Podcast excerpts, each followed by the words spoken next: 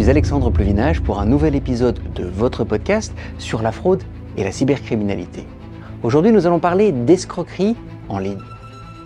Commençons par expliquer la différence entre le phishing et les escroqueries en ligne. Pour ceux qui ne le savent pas encore, la fraude en ligne, ce sont donc ces techniques qu'utilisent les fraudeurs pour nous voler notre argent, se divise en deux grandes familles. Tout d'abord, et la première, ce sera le phishing soit un message qui nous est envoyé, qui nous emmène vers notre banque en ligne, dans le but de nous faire partager nos codes d'accès. Et nous avons déjà traité ce sujet, je dirais même en long, en large et en travers dans un précédent épisode. Et surtout, nous avons collaboré avec cephoneweb.be pour créer un petit module de formation sur le sujet. C'est super simple et surtout on vous y explique comment ne plus jamais être victime de phishing. Donc si vous n'avez pas encore suivi, mais vous pouvez le faire en scannant le QR code qui est ici avec votre téléphone portable. Et puis, la seconde famille de fraude en ligne, ce sont les escroqueries.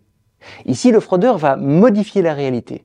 Il va nous manipuler pour nous faire croire en son histoire, et croyez-le ou non, nous allons finir par lui donner notre argent de notre plein gré. Oh si. Et ça arrive tous les jours. Et avec des sommes qui sont bien plus considérables que le phishing.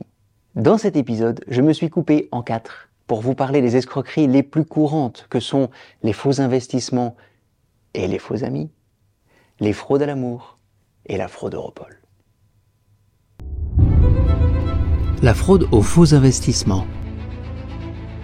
Vous avez peut-être vu ces publicités sur les médias sociaux de gens qui roulent dans des voitures de sport très chères, qui ont trouvé un moyen de gagner des milliers d'euros par jour sans rien faire, sans risque. Mais les places sont limitées. Donc seulement les plus rapides pourront en bénéficier. Mais bien sûr, ils savent comment faire beaucoup d'argent gratuitement. Mais ils vont payer de la publicité sur Internet pour trouver des gens pour en bénéficier. Non, franchement, vous feriez ça, vous? Désolé, mais moi, non. Hein. En fait, ici, la règle est simple. Gagner beaucoup d'argent nécessite de prendre beaucoup de risques. Tous les investisseurs savent ça. Donc, si on vous promet le contraire, même si les arguments sont super convaincants, on se moque de vous. Ne leur donnez pas un seul euro, même pour voir. Parce que les faux rapports d'investissement qu'ils vous envoient sont tellement convaincants, même s'ils sont faux, que beaucoup de gens se font avoir et finissent par leur donner toutes leurs économies. La fraude aux faux amis. Salut maman, c'est moi. J'ai perdu mon téléphone. Ceci est mon nouveau numéro. Voilà comment la conversation commence. Voilà comment ils prennent contact avec vous. Ils peuvent aussi d'ailleurs se faire passer pour un ami qui serait bloqué à l'étranger. Et cette conversation sur WhatsApp, bah, leur but, c'est de vous demander de l'argent, donc je ne peux pas accéder à ma banque en ligne sur mobile. Est-ce que tu peux m'aider à payer ces factures? Je te rembourse ce week-end. Et voilà. On vous demande de l'argent, on vous demande le paiement d'une facture. Si ça arrive, appelez toujours au numéro de téléphone que vous connaissez de cette personne pour vérifier. À tous les coups, vous allez tomber sur la bonne personne et confondre l'escroc. Les fraudes à l'amour. Cette fraude est vraiment dégoûtante parce que le fraudeur va prendre son temps et vous faire tomber amoureux ou amoureuse au point que vous allez l'aider financièrement, volontairement voyez, la future victime, en fait, rencontre le fraudeur sur Internet, sur n'importe quel site ou application de rencontre.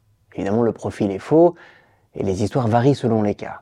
Et puis, après des semaines, après parfois des mois de discussion, il ou elle demande de l'argent, pour une raison qui colle bien avec son histoire d'ailleurs. Sauf que si on paye, ben, le fraudeur en demande encore plus, toujours plus. Et de toute façon, l'argent ne sera jamais remboursé. Et puis un jour, eh on commence à douter. Et là, la personne disparaît. Donc ne prêtez jamais d'argent à une personne que vous avez rencontrée en ligne. Vous ne savez même pas qui elle est, ni si elle est vraiment du sexe opposé au vôtre ou du même sexe, suivant vos préférences. Et dans le doute, demandez à quelqu'un proche de vous. Parce que très souvent, cette personne saura, elle, faire la part des choses. La fraude Europol. Ici, ils prennent contact, soit par email, soit par téléphone d'ailleurs, directement sur votre téléphone portable. En plus. L'histoire est toujours la même. Il y a une enquête ouverte à votre nom, parce que la police a retrouvé de la drogue, de l'argent, des voitures volées, des vidéos pornographiques, et tout ça chez vous. Évidemment, c'est faux. Et d'ailleurs, vous êtes innocent. Mais ça veut dire que quelqu'un alors a usurpé votre identité et utilise votre compte bancaire pour effectuer des opérations de blanchiment d'argent. Qu'est-ce que vous allez devoir faire?